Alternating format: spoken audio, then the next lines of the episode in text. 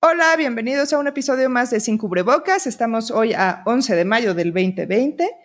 Tenemos a nivel mundial 4.250.000 casos, más o menos redondeando, y en México las cifras oficiales nos dicen que vamos en 36.000 casos. Eh, el día de hoy tenemos a un invitado que es un ginecólogo con quien trabajo hace ya varios años. Eh, él es Diego. ¿Cómo estás, Diego? Muy bien, Ina, ¿y tú? Bien, también. Qué bueno. Oye, antes de hacer cualquier pregunta, tengo que hacer un anuncio. Hace, en el episodio 3 de este podcast, invité a una amiga mía que es internista y estaba embarazada. Bueno, está embarazada porque todavía no ha dado a luz. Eh, eso, eso, está por suceder, va a suceder esta semana.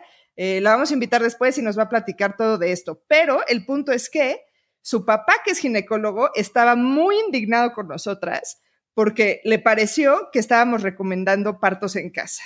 Entonces, doctor, queremos disculparnos, Sofía y yo, eso no es lo que, querimos decir, que quisimos decir, solamente estábamos divagando sobre eh, lo duro que se podía poner este apocalipsis y si no sería eso necesario en un momento dado. Solo planteando opciones, planteando opciones. Ok, claro. Este, ¿tú, ¿Tú cómo ves eso, Diego? ¿Te, ¿Te, parece que estuvo muy grave que hiciéramos eso? estábamos como, ella estaba diciendo que estaba viendo como dónde podría eh, tener su parto, ¿no? Y dónde se sentiría más segura, eh, pensando que iba a ser mayo y, y, sabiendo las dos, este lo grabamos eh, a mediados o principios de abril y entonces pues estábamos ahí como que haciendo pronósticos de todo tipo y pues ella estaba tomando sus precauciones. ¿Te parece muy grave? No, o sea, grave no, porque si fue sin intención, las vamos a perdonar, pero este, la verdad es que el parto en casa sí tiene muchos riesgos y no, no creo que sea lo más adecuado. También depende de dónde te pienses atender, porque pues, te piensas atender en un lugar donde sí el riesgo es mucho más alto que atenderte en tu casa, pues bueno, pero yo realmente el parto en casa ya sabes que soy como enemigo de él. O sea, pero ni siquiera en el apocalipsis.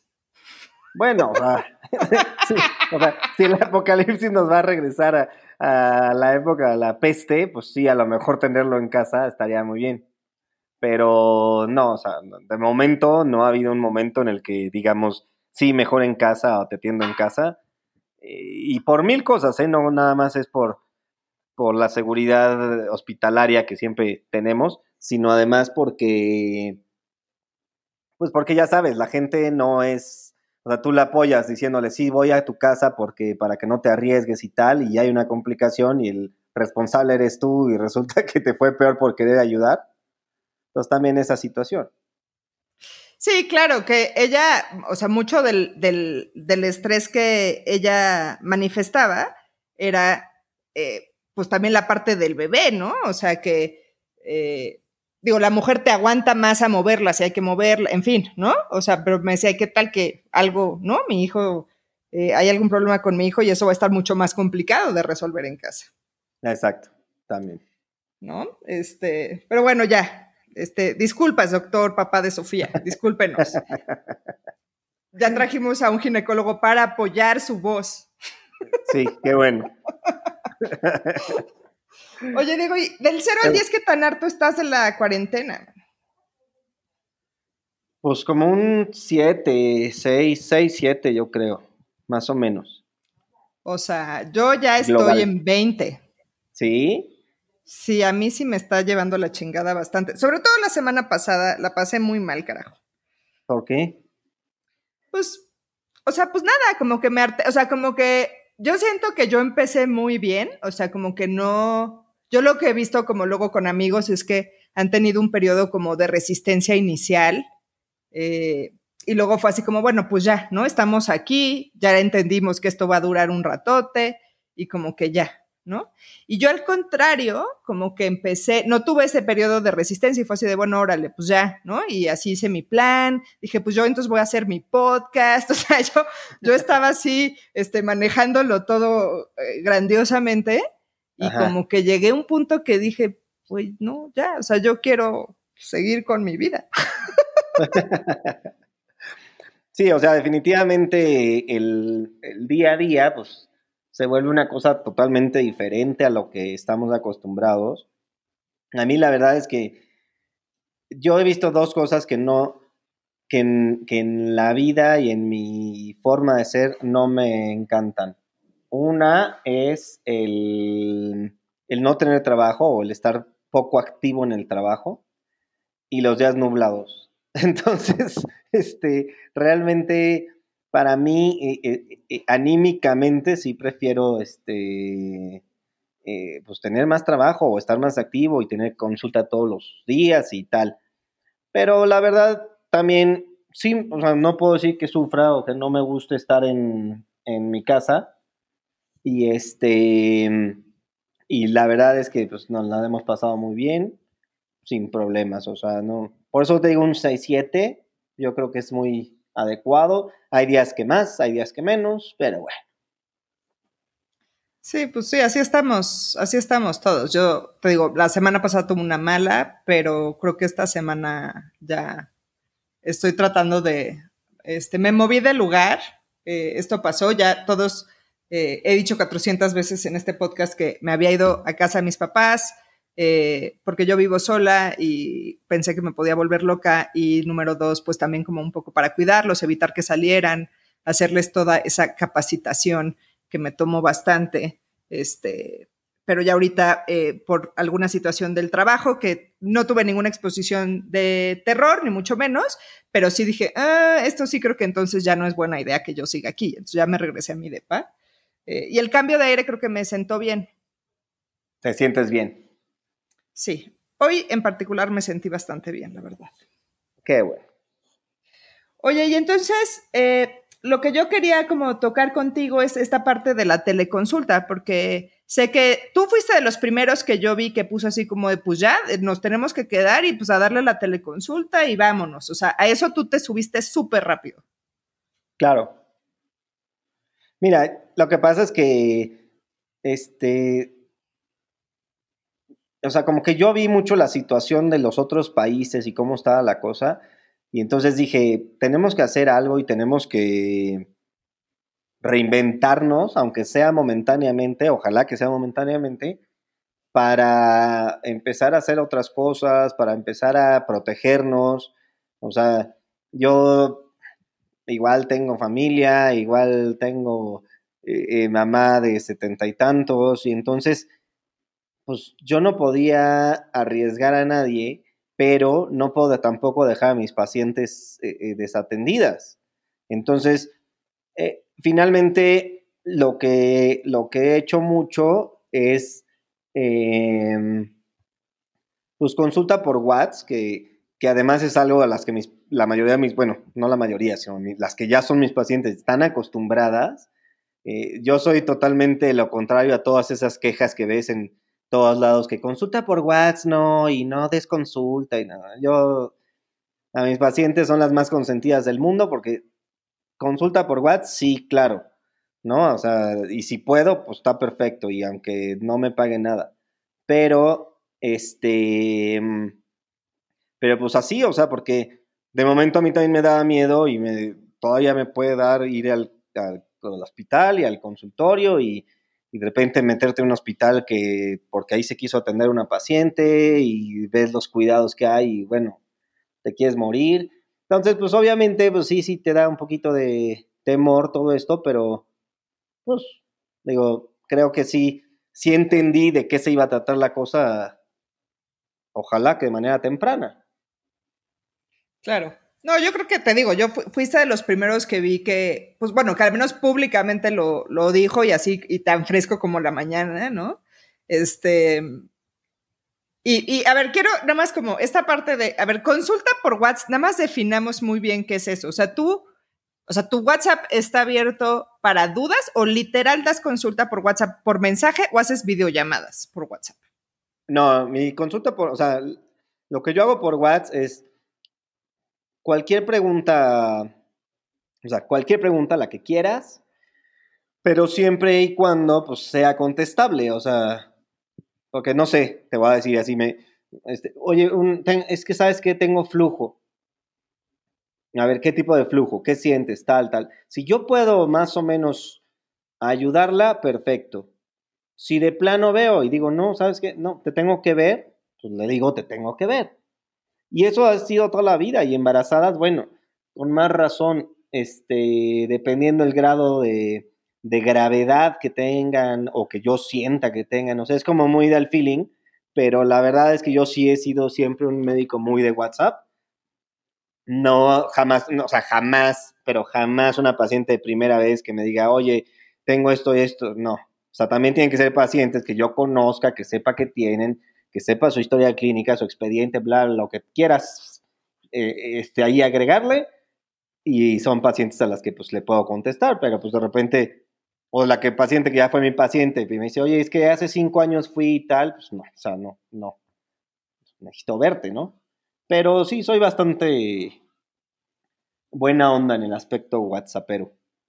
Sí, no, pero creo que, o sea, creo que, bueno, los que sí estamos como, no sé si decir a favor, pero como que sí aceptamos esas, esas, ese tipo de interacciones. Eh, yo también, o sea, mis pacientes eh, lo tienen muy abierto. Eh, en general mi experiencia es que no abusan porque luego creo que ese es el problema y, lo que la gente de pronto sí dice. Por ejemplo, hablaba con, con un compañero infectólogo la otra vez y me decía es que amanezco con 300 mensajes. ¿No? Que claro, y ahorita, o sea, estoy hablando de ahorita en la pandemia, ¿no? El, el, pobre pues siendo infectólogo. O sea, es una situación muy peculiar, pero eso pues sí es una cosa que dices, no, no puede ser, ¿no? O sea, no, no, ¿no? Y, bueno, este tema de los horarios y preguntarte de pronto 20 cosas que dices, oye, o sea, esto ya, ¿no? O sea, que de pronto cruzan la línea. Mi experiencia es que la gente en general se porta buena onda. Mis pacientes, eh, bueno, así ha sido, este, pero bueno, puedo entender que hay situaciones donde sí eso se vuelve un, verdadero problema. Tú, sí, supongo que... Creo que depende mucho del, del mismo médico hasta dónde permitas tú que, un paciente pueda abusar de ese tipo de consulta, ¿no? Porque pues, la verdad es que es feeling, tú, tú sientes, tú te das cuenta quién, quién no quiere ir porque no quiere ir y quién sí te está preguntando una duda legítima y que además sí la puedes resolver o por lo menos darle un tratamiento empírico de inicio pero que es una paciente que todos los años va contigo a hacerse su revisión, papá Nicolau y tal, que dices, o sea, esta, paciente, claro que le voy a contestar su duda y si puedo darle tratamiento, se lo doy. Sí, sí, sí, sí. Esto, esto que mencionas, me, me, hiciste pensar, esto que mencionas de, de que uno sí se da cuenta y es una cosa pues que es muy difícil de explicar cómo es que uno se, o sea, es, literalmente el ojo clínico y el colmillo que va uno desarrollando en esta profesión y, eh, pero me, hiciste pensar en una anécdota que tengo de una vez una em, amiga de un exnovio, que en ese momento ya éramos exnovios, eh, me estaba viendo, no estaba haciendo yo precisamente stand-up ese día, pero estaba en el escenario, tenía un micrófono y como que me empezó a mal vibrar desde el público. Y yo, o sea, según ella no estaba siendo obvia. Y yo creo que no estaba siendo muy obvia, pero me pasó eso que como que dije, güey, es que esta vieja como que quiere o siente que, que podría yo atacar a este güey y como que lo quiere defender antes de que yo suelte, o sea, como que quiere soltar un putazo ya primero antes de que yo empiece a decir algo, ¿no? Y entonces me calle. Y este. oye, ¿y eh, nada más era amiga del exnovio o, o no había ahí un. No, no, no, no había onda, solo eran amigos. Eh, y, pero sí, o sea, como que le, entró este onda, o sea, de brothers, ¿no? O sea, de que, de que quieres defender a tu cuate.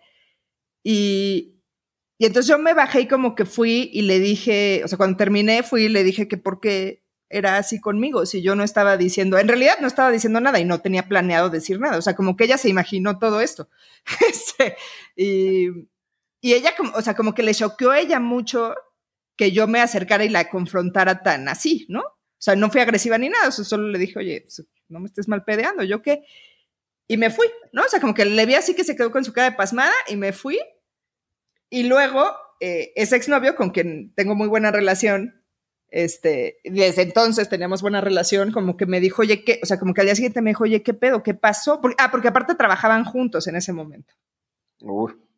Este, y entonces me dijo, como que vi y me cortó esta historia y le dije, no, pues, o sea, le dije, pasó esto, o sea, y, y le dije, y ella como que, o sea, le, dije que había visto que estaba como choqueada de que yo supiera lo, exactamente lo que estaba pasando, que le admitió a él que sí era lo que estaba pasando. Y, entonces la respuesta de él, y, quiero contar esta historia porque obviamente siento que me hace quedar increíble a mí, es, eh, eh, él le dijo, pues es que Nina se dedica a leer gente, eso es parte fundamental de su profesión. Y entonces fue así como un big, oh, ¿no? Este, se me hizo muy cool, se me hizo muy cool que contestara él eso. Este, pero es eso, ¿no? Es esto de lo que estamos platicando. Eh, pues sí, es todo eso, es toda esa, o sea, o sea, tú estás, este, o sea, estás en un show si quieres, o estás en la, la misma consulta presencial, o estás en el chat y tú lees a la gente, o sea, tú, tú tú sientes, tú ves qué te está diciendo, le haces una pregunta y dices, no, o sea, o sea, no, o sea, lo que, lo que quieres es no venir, pues no vengas, o sea, nada más que yo no te puedo adivinar las cosas, o sea, es como, es como mucho de feeling y como tú decías, como de colmillo también, de cómo vas dando consulta y demás, y si es paciente más conocida, pues bueno, ya sabes que no te están queriendo ahí, este, nada más por miedo ahorita con lo del COVID o con ganas de no ir a, pagar una consulta. Correcto. Y eh, bueno, regresando entonces a la teleconsulta, o sea, está esto que estás haciendo por WhatsApp, pero además estás dando como tal teleconsulta. Mira, este, abrí la página de, de Doctoralia, que pues realmente este es donde probablemente podía dar teleconsulta. No, no, como que no sentí mucha, mucha mm, vibra o no sé, como quieras decirle. Y entonces, pues lo que estoy haciendo ahorita es ir los fines de semana, los sábados, junto todas mis consultas, hago todos los, los protocolos de espaciamiento de consulta y que no haya gente en la sala de espera y mi secretaria les dice que vayan solas, aunque siempre neciamente van acompañadas. Este, o sea, como muchas cositas para que no se les da cubrebocas, no traen este, el gel, ya sabes, todo así lo más, pues lo menos, este, grave, lo, lo menos peligroso. Y así se va haciendo, porque pues no puedes dejar de ver a las pacientes que están embarazadas ni a las que tienen urgencias. Incluso entre semana, pues de repente se puede tener que ir en algo, pero ver, mi, pero mi secretaria está recluida a menos que tengamos que ir al consultorio. Sí, claro, no. Yo lo estoy haciendo igual. Yo sí de plano no estoy yendo para nada, pero yo no tengo urgencias, urgencias. O sea, bueno, me han llamado urgencias de medicina interna que he ido a ver al hospital, o sea, que me han interconsultado, pero yo en el consultorio de, de reuma, que mi consulta es principalmente de reuma, sí no estoy yendo, porque eh, es terrible que esto se sepa, pero yo no necesito mucho explorar a la gente. La verdad es que si, hago un perfecto interrogatorio y me enseñan sus manitas a la cámara, me doy color de muchas cosas. Tu urgencia es este. Ya no hay plaquenil. Esa es, uff, qué bueno que preguntas eso, Diego. Porque esto no ha salido a colación, pero eh, lo del plaquenil, gente, dejen de tratar de comprar plaquenil, no se los van a vender. Y los que compraron, por favor, dénselo a alguien que lo necesite. Y los que, com los que escuchen que se necesita citromicina o se necesita cualquier otra cosa, no, hasta que su médico se los indique, por favor. Sí, eso, eso, eso fue, mis, mis primeras dos semanas de pandemia fue eso, gente hablándome a decir, Nina, no encuentro el paquenil, Nina, no encuentro el paquenil. Eh, afortunadamente eso, eh, sí quiero decirlo, Sanofi se vieron bastante ágiles y sacaron un programa específico donde entonces tienen un call center. Eh, tú hablas ahí, las líneas están muy saturadas, desafortunadamente he recibido muchas quejas de que no se pueden eh, comunicar las pacientes, pero también hay un correo electrónico, entonces tú eh, dices, escribes, mandas la receta que tiene que ser de reumatólogo y tiene que tener la receta el diagnóstico de las autorizaciones oficiales eh, para plaquenil, y si no, no te lo dan. y sí em, tiene que ser de reumatólogo, o sea, no de cualquier otro médico. Sí, no tiene que ser de reumatólogo. Me parece que también aceptan dermas, porque luego los dermas usan el plaquenil para, para pues, digo, hay gente que, que, que va con el dermas y tiene así puras manifestaciones cutáneas, pero yo no creo que eso debería ser de todas maneras, pero me parece que también están aceptando las de derma. Ah, pues bien, pero la verdad es que sí, sí, o sea, yo creo que son tus urgencias. Pero no, pues acá tú sabes, o sea, infecciones, o sea, hemos tenido cirugía incluso este, ginecológica y pues hay que ir, o sea, ni modo que un ectópico, un, este, un quiste roto, pues, ¿qué, ¿qué, le dices? O sea, no, no, no voy, pues tienes que ir, o sea, la verdad es que ahí estamos. Yo lo que sí me protejo mucho es con los hospitales, o sea, si el hospital me protege a mí, está perfecto. O sea, si el hospital me da equipo, si el hospital tiene protocolos, si lo veo bien, pues bien, no sé, este, haciendo todo lo adecuado, pues sí, o sea, pues si me dicen, oye, vamos mañana a la, no, ni voy a decir, pero a la clínica tal o a la hospital San, San no sé qué, porque ya los que empiezan con San generalmente no son buenos. Me parece una gran regla de dedo. ¿Estás de acuerdo? En, sí. en, el Distrito Federal por lo menos, ¿eh? Pero, o sea, ¿sabes? así, el San no sé qué, Santa no sé qué, no, no, no, sabes que no. Digo, y hay sus excepciones, y hay sus excepciones, y, pero, pero sí, ¿no? en general eso suena mal, suena mal. No suena bien. sí, no, yo, yo, me, claro, obviamente tú tienes muchísimo más urgencias y tienes el aspecto quirúrgico también. Este, y, esas cosas, pues sí, ¿no? Lo que ya hemos platicado. Este es el capítulo, digamos, este es el tercer capítulo de una seriecita de tres que hice como de no solamente hay COVID y cómo nos está yendo a los que, digo, yo constantemente estoy hablando de mis penurias, pero eh, hablé con, antes de este, hubo uno con una psicóloga que atiende eh, niños con ciertas discapacidades y tiene mucha población del espectro autista y niños con déficit de atención. Y ha sido todo un reto para ella eh, esta parte, ¿no? Porque aparte tampoco es fácil con un niño hacerlo por, por Zoom o por lo que tú quieras, ¿no? Este, entonces, bueno, estuvimos hablando un poquito de eso y... Claro, debe ser todo un reto. No, sí, ese, ese capítulo está, está bastante interesante. Este, y hablé con una oncóloga, ¿no? Em, y bueno, ahora, ahora contigo. Entonces, eh, sí, hemos hablado aquí mucho de, pues de eso, de que la vida tiene que seguir y pues nada, ¿no? Hay que, hay que seguirle dando.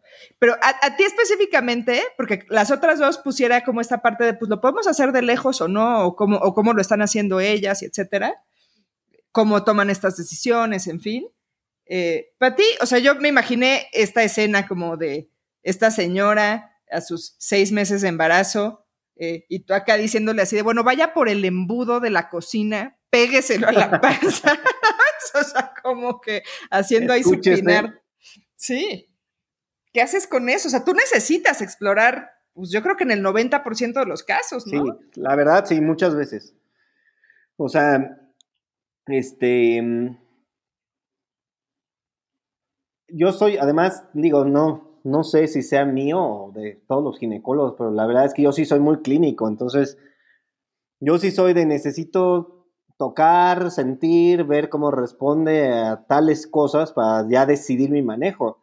Obviamente lo tendré que cambiar y tendré que hacer cosas ahorita y, y pues tengo que hacer como adecuaciones y, que a veces resultan o redundan en, exageraciones, ¿no? Que a lo mejor te exploro y no pasa nada, o sabes que no, ya hay que hacer este estudio y pues ni modo, te vas a gastar 5 mil pesos o 10 mil pesos o más. O sea, como que sí tiene que cambiar, pero pues yo estoy acostumbrado a ser muy clínico, muy te veo, te checo, te valoro y ya de ahí decidimos qué hacer. Entonces, pues sí. Sí, no, y además te digo, son cosas, porque yo finalmente, neta, neta, O sea, claro que la, o sea, claro que reviso a los pacientes y claro que me aporta extra. Pero finalmente, si yo ya conozco a la persona, ya sé más o menos cómo venía, eh, si me pongo muy fina en el interrogatorio, la verdad es que ya tengo bastante noción. Este, y puedo, o sea, puedo en este contexto como que saltármela y, no creo que vaya a hacer mucha diferencia. Pero, pero sí, o sea, sea, eso te digo, uno embarazada, pues no hay manera, pues tienes que saber, o sea, Sí, porque además son cosas muy, muy frágiles. No estás nada más así de, no sé, digo, no por, no es, nadie es más, nadie es menos, pero pues no es por decir, o sea, alguien que tiene un, una cosa dermatológica, que a lo mejor te equivocaste hoy y mañana vemos qué onda, cuando estás viendo embarazadas, pues estás viendo a pacientes que tienen, este, pues además de ellas, tienen un bebé adentro y los dos pueden peligrar. O sea, mira, te voy a poner un caso chistoso que tuve hace dos días. Una paciente que todavía hoy en día no me contesta y que, Ay, me puso son? una mañana. Son bien malas. Nos dejan con el alma en un hilo. A las 10 de la mañana me pone, Diego, es que estoy sangrando. Tiene 34 semanas, le faltan todavía para el término. Le contesté como, sí me tardé tantito, porque sí me tardé, pero me tardé como hora y media. Le puse, ah, oye, ¿y tienes cólico? No, yo también para ver qué, qué le puedo mandar en lo que, porque yo soy el, el, te juro que soy el que menos quiero ir al hospital a ver un paciente o, o que vaya mi socia, ¿no? Entonces, pero entonces de repente le dices, oye, pues no, bueno, a ver, pero ¿tienes cólico o no? ¿Y cómo, cómo más está? Y de repente pasa que esto fue, te digo, ayer o antier a las 10 de la mañana. Me contestó como a la... Ah, no, le puse como a la una. Oye, cuando le haces esto, avísame cómo estás. y le he escrito mensajes cada X tiempo y no me ha contestado. Que yo ya sé que es una paciente que hace como un mes también sangró y entonces y la misma situación y se fue a un hospital y tal. Entonces, justo hoy estaba pensando, o sea, es esa paciente que a lo mejor conviene decirle, sabes que yo no me quiero hacer responsable de esta situación, yo no quiero ser el responsable médico de una situación en la que tú no me ayudas a decirme cómo estás, porque llevo más de 24 horas escribiéndole, hablándole y todo, y no me contesta. Es el colmo de los colmos. Yo ahí sí soy, para que veas ahí sí, o sea, a ver, que me escriban lo que sea, ta, ta, ta, pero yo no persigo pacientes o sea, al principio eh, sí lo hacía porque aparte me asustaba un buen y tal. Y ahorita, o sea, bueno, no ahorita, ya tiene varios años que dije, a ver, o sea, son adultos, finalmente, eh, pues deben de tener el criterio. Yo, o sea, constantemente se les están explicando las cosas, capacitando, dando datos de alarma, este, ¿no? Eh, y sí creo que de alguna manera eso, o sea, que, que, uno, si está uno atrás de los pacientes y que nace de la preocupación y nace de tratar de ser un mejor doctor, estoy eh, muy consciente, este, pero que en eso, o sea, es este, es este pedo de que pues tienes que como, como muy de, de, educación paternal ahí, este, como ruda, ¿no? De, pues tienes que dejarlo que la cagues y la caga y sin, pues, no sé, ¿Sabes? El otro, a esta paciente el otro día le dije, dije, oye, pero sí les va a interesar que yo me haga cargo de, del embarazo o cómo, o sea, porque como, como que me contestó a las 12 horas y me dijo, no, es que fuimos a un hospitalito, este, porque se puso muy nervioso mi esposo. Dije, o sea, no me hablaste ni una vez, me escribiste una vez a las 3 de la mañana, no volviste, o sea, ¿me entiendes? Es bastante pero eso estaba pensando hoy, en, el, en, el, en la situación en la que uno es el responsable de algo que, que no puedes cuidar. Y aquí evidentemente se va a dar mucho más, porque si la paciente tiene mucho miedo de ir a los hospitales o al consultorio o demás, aunque estamos haciendo, por lo menos yo, todo lo imposible para que tengan el menor riesgo, pero no puedes dejar de ver una embarazada, no puedes dejar de ver una embarazada que sangró, no, o sea, hay muchas cositas que no puedes dejar de ver. No, sí, estoy totalmente de acuerdo. Y, y están ellas en una situación imposible, ¿no? Porque, pues, obviamente, la, hablando específicamente de embarazadas, pues, la consulta prenatal, pues es, o sea, tiene que ser, ¿no? O sea, perder el seguimiento prenatal tiene un riesgo grande. Y por otro lado, pues bueno, se están exponiendo, ellas son población de riesgo y están saliendo y exponiéndose. Este, está, está muy difícil estar embarazada en esta época. Pues sí, pero pues ahí estamos, al pie del cañón. Y, entonces sí, sí, sientes esa resistencia, o sea, sí hay cierta resistencia, es como, hijo, y si no, y si mejor voy cada bimestre. qué te sí, No, claro, por, por supuesto. Mira, yo mismo les digo, o sea, si te tocaba consulta en cuatro semanas, pues te veo en cinco, en seis. Exacto, pero, tratando ahí de... Pero más, pues entonces perdemos objetividad en la revisión. Tuve otra paciente también que se fue a un hospital donde además yo la pude haber atendido, pero se fue a ese hospital que porque ahí no había COVID. Es un hospital donde dejaron de dar consulta porque había COVID. Oh, Dios. Y, entonces dices, a ver, no te informas, o sea, unas cosas desastrosas. Está sufriendo, Diego, está sufriendo.